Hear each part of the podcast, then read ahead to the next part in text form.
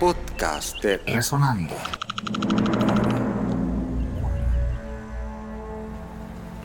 Pueblo Nuevo y Santiago de los Anastasios fueron las dos primeras grabaciones hechas por Dorindo Cárdenas.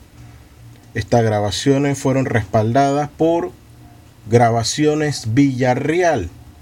Y de acuerdo a Dorindo Cárdenas, este disco fue grabado en el año 1959. Doringo Cárdenas ha señalado que en la parte percusiva se encuentra Ñangote Pérez. Disfruten de Santiago de los Anastasios, canta Eneida Cedeño con el conjunto de Dorindo Cárdenas.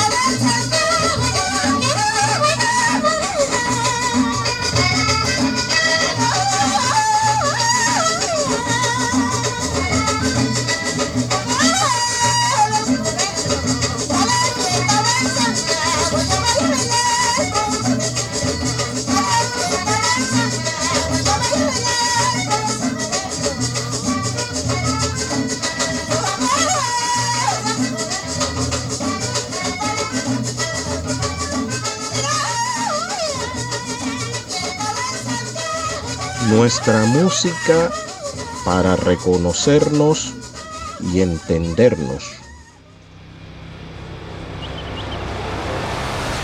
podcast de Resonando.